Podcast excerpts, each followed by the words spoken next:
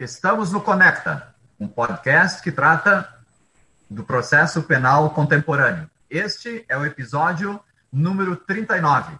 Sou Nereu Giacomoli, professor eh, da PUC, advogado, e comigo, também produtor do Conecta, o professor Marcos Ebert, advogado e professor da PUC do Rio Grande do Sul.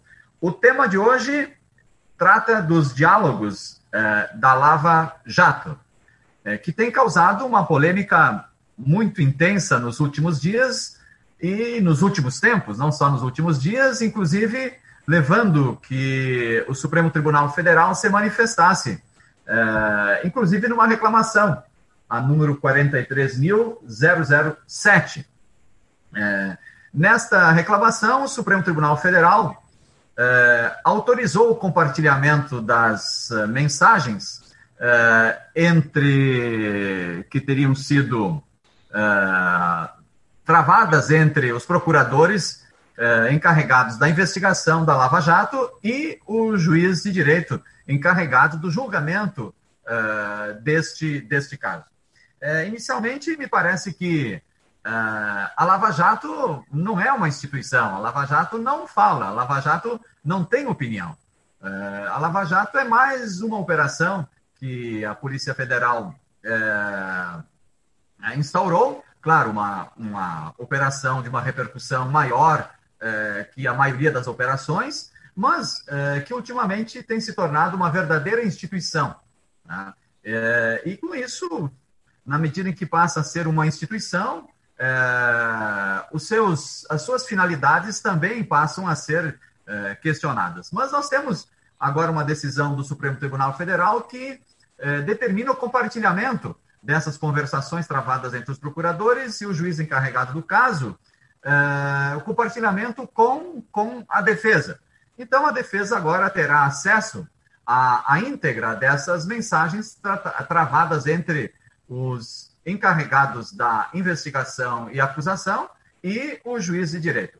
Há vários questionamentos que podem ser é, inferidos dessas mensagens, como a, a verificação da parcialidade ou não do julgador eh, do caso, mas também eh, uma ótica que se suscita já nessa, nessa reclamação 43.007, que é o questionamento acerca da validade dessa prova, mais precisamente de se essa prova, ou seja, dessas mensagens que serão compartilhadas com, com a defesa, se esta prova eh, ela é lícita ou não se ela pode ser utilizada no processo penal ou não. Então, nós temos, me parece, professor Marcos, que é, duas situações. Uma situação é se essa prova é lícita ou ilícita.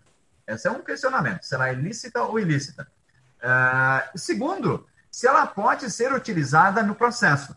Nós sabemos que essa discussão da, da, da licitude ou ilicitude da prova, do ser, da sua incorporação, não os autos, da sua uh, da possibilidade de ser valorada pelo juiz é uma situação uh, complexa, que comporta várias abordagens, como, por exemplo, uh, já se decidiu pelo princípio da proporcionalidade, por exemplo, já se discutiu a utilização da, da prova ilícita pro réu, por exemplo. Então, certamente, essas questões, agora, elas vão ser abordadas no, no processo inclusive para é, questionar possíveis é, condenações, possíveis anulações, anulações de processo. E nós temos uma situação também no nosso Código de Processo Penal que é a, a, o desentranhamento quando essa prova é, é considerada ilícita e já estiver nos autos. Segundo o legislador, a partir de 2008, esta prova deve ser desentranhada do processo, se ela está no processo, e ser incinerada, inutilizada. Mas no caso concreto, esta prova ela ainda não foi incorporada, pelo que se tem notícias, não foi incorporada aos autos. Então, já vai se antever, se antecipar uma discussão sobre a, a, a, o ingresso ou não desta prova nos autos. Tá? Mas especificamente é sobre licitude ou ilicitude e se é, é possível se utilizar esta prova é, como mesmo considerada ilícita, em favor, em, em favor da defesa, professor Marcos. Aqui, professor Nereu, nós temos uma, nós temos com certeza uma, um tema, né, pelo menos um tema maior, que acaba arrastando todas as outras discussões, e nós não podemos trabalhar nem com um processo penal à la carte, nem tão quanto com uma teoria da prova ilícita à la carte. Nós temos que atentar para o fato de que o nosso Código de Processo Penal, ele nunca teve uma disciplina que respeitasse as exigências da prova ilícita. Nós temos um Código de Processo Penal que é muito curto em relação às teorias de ilicitude da prova, e temos um Código de Processo Penal que não traz nenhuma referência à utilização de uma prova ilícita em favor da defesa. O que nós temos são construções doutrinárias e jurisprudenciais, inclusive do Supremo Tribunal Federal, que nessa quadra nós não podemos desprestigiar, porque se trata da Operação Lava Jato ou porque se trata de um diálogo entre procuradores e juiz, ou também entre procuradores e, especificamente, um procurador e o juiz que julgou a causa. Fato é que, com certeza, do ponto de vista da teoria da licitude da prova, se trata de uma prova obtida por meio lícito. Não se tem dúvida disso. Nós poderíamos ter aqui é, uma discussão sobre quem que obteve essa prova. Tá? O fato é que existe uma operação, existe uma investigação, existe um procedimento criminal em andamento em relação à responsabilização criminal daqueles que obtiveram essa prova, mas essa prova existe. As mensagens foram verificadas, foram avaliadas, foram periciadas e elas existem. As, os diálogos aconteceram. Não se tem dúvida disso. A preocupação que se tem agora é a repercussão do conteúdo desses diálogos a partir da análise que fará cada uma das defesas daqueles réus que estiverem implicados, e aqui fala-se, evidentemente, muito mais do acusado, hoje já condenado, ainda não com trânsito em julgado, mas já condenado ex-presidente Lula e sua defesa. Fato é que, assim como o professor Nereu é, remontou, a defesa do ex-presidente Lula teve acesso a esse conteúdo, a totalidade dessas mensagens. Então, se imagina que a partir de agora a defesa do ex-presidente Lula trará essas mensagens, o contexto dessas mensagens para dentro do processo. Pergunta é: estamos trabalhando com uma prova ilícita? Sim, estamos trabalhando com uma prova ilícita. Fato é que tanto a doutrina quanto a jurisprudência criaram é, saídas para quando? Numa situação excepcional, numa situação em que a defesa vem trazendo para dentro do processo uma tese, por exemplo, de absorção, ou uma tese de nulidade, como é o caso.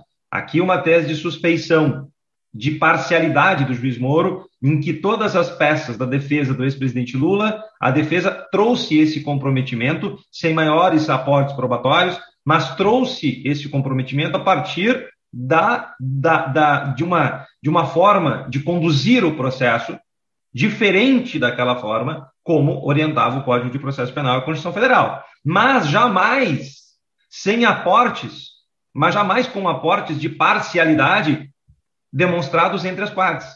Agora, entre as partes, desculpe, entre a parte e o juiz. Mas agora sim, agora nós temos esse acesso. Então, o que me parece que acontecerá aqui, apesar dessa discussão não ser uma discussão simples, é que nós temos uma tendência a que o Supremo Tribunal Federal considere a ilicitude dessa prova. Não tenho dúvida disso. Ao mesmo tempo em que assim o fará, também, provavelmente, defenda o Supremo Tribunal Federal que essa prova é a única prova capaz de subsidiar todos os pedidos de anulação de sentenças e condenações por parcialidade do julgador na Operação Lava Jato. Aliás, aqui no Conecta, nós discutimos no episódio 37, no caso Banestado, a anulação da sentença do caso Banestado que levou à prescrição em decorrência da parcialidade do julgador, mas uma parcialidade dentro do processo. Ou seja, não com os diálogos. Agora me parece que na Operação Lava Jato, em relação ao caso que aqui nos traz, nos une, que é o caso do comprometimento em relação ao julgamento do ex-presidente Lula, nós temos apenas um caminho pela frente que é a consideração dessas mensagens. Existe também aqui, a gente acaba trazendo algumas situações é, interessantes, mas só para a gente poder lembrar que esse tema da prova ilícita, da utilização da prova ilícita, ele fez parte, por exemplo, das medidas, daquelas 10 medidas anticorrupção. Aquelas 10 medidas anticorrupção, que, aliás, são assunto das mensagens entre procuradores e entre procurador e juiz, essas mensagens que agora vieram a público, que foram periciadas, são mensagens que existiram, que estão intactas, essas mesmas mensagens, elas também trazem uma discussão sobre as 10 medidas anticorrupção. E uma das 10 medidas era o aceite da prova ilícita quando obtida de boa-fé. Então aqui há uma discussão também bastante grande. Qual era o objetivo de obter essa prova, se não demonstrar para todo o Brasil que o juiz e o Ministério Público, nesse caso, realmente estavam comprometidos. Mas, principalmente, o juiz estava comprometido em suas decisões judiciais, professor Nereu. Professor Marcos, é uma referência, fizesse uma, uma referência é, importante, porque já havendo uma condenação, então me, me parece que é, realmente a única prova é, capaz de, de, de, produzir uma, uma, uma, absolvição, de manter o estado de inocência, seria essa prova é, considerada, se for considerada, ilícita. Então, nós poderíamos trabalhar na, e justificar na linha da de uma legítima defesa processual, quase um estado de, de, de, de necessidade, né? Então, realmente, uma, uma, sendo a única forma de se defender, então se poderia utilizar esses, é, esse, esse mecanismo é, de proteção da, do estado de inocência que está, é, está ocuparia um patamar é, superior às demais possíveis é, violações que, que, que teriam é, ocorrido, inclusive na própria validade, na obtenção ou na obtenção de, dessa prova de uma fonte de uma fonte anônima que não se tem que, que, não se tem uma, uma, uma certeza ainda da sua da sua da sua origem. Então é um tema que comporta aí uma discussão importante, não só na, na linha da, da, se julgar parcial ou não o, o juiz em face desse, desses diálogos travados, mas também da própria utilização dessas mensagens como, como prova. Como prova uh, num processo e nos demais processos também, né? Porque se compromete a, a, a imparcialidade ou a, a, se fere o estado de, de, de, de inocência com essas, essas mensagens, então poderiam ser utilizadas em vários processos. Então, é, é, é isso, professor Marcos.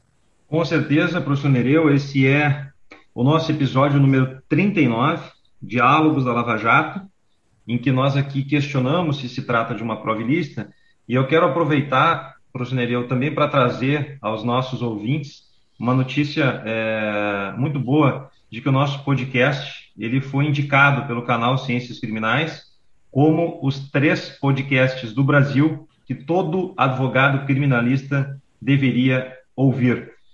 Entre o Criminal Player, que é do professor Alexandre Moraes e do professor Auri, o Penal na Prática, do professor Pedro Magalhães Ganem, e o Conecta, Processo Penal em Debate, promovido por Nereu Giacomoli e Marcos Eberhardt, que discutem temas do processo penal contemporâneo, e os episódios vão ao ar todas as quartas-feiras às 18 horas. Obrigado aos amigos do canal Ciências Criminais, obrigado aos nossos ouvintes. Esse episódio estará no ar hoje, às 18 horas, quarta-feira, e até semana que vem. Um abraço a todos e a todas. Fique com o Conecta Podcast.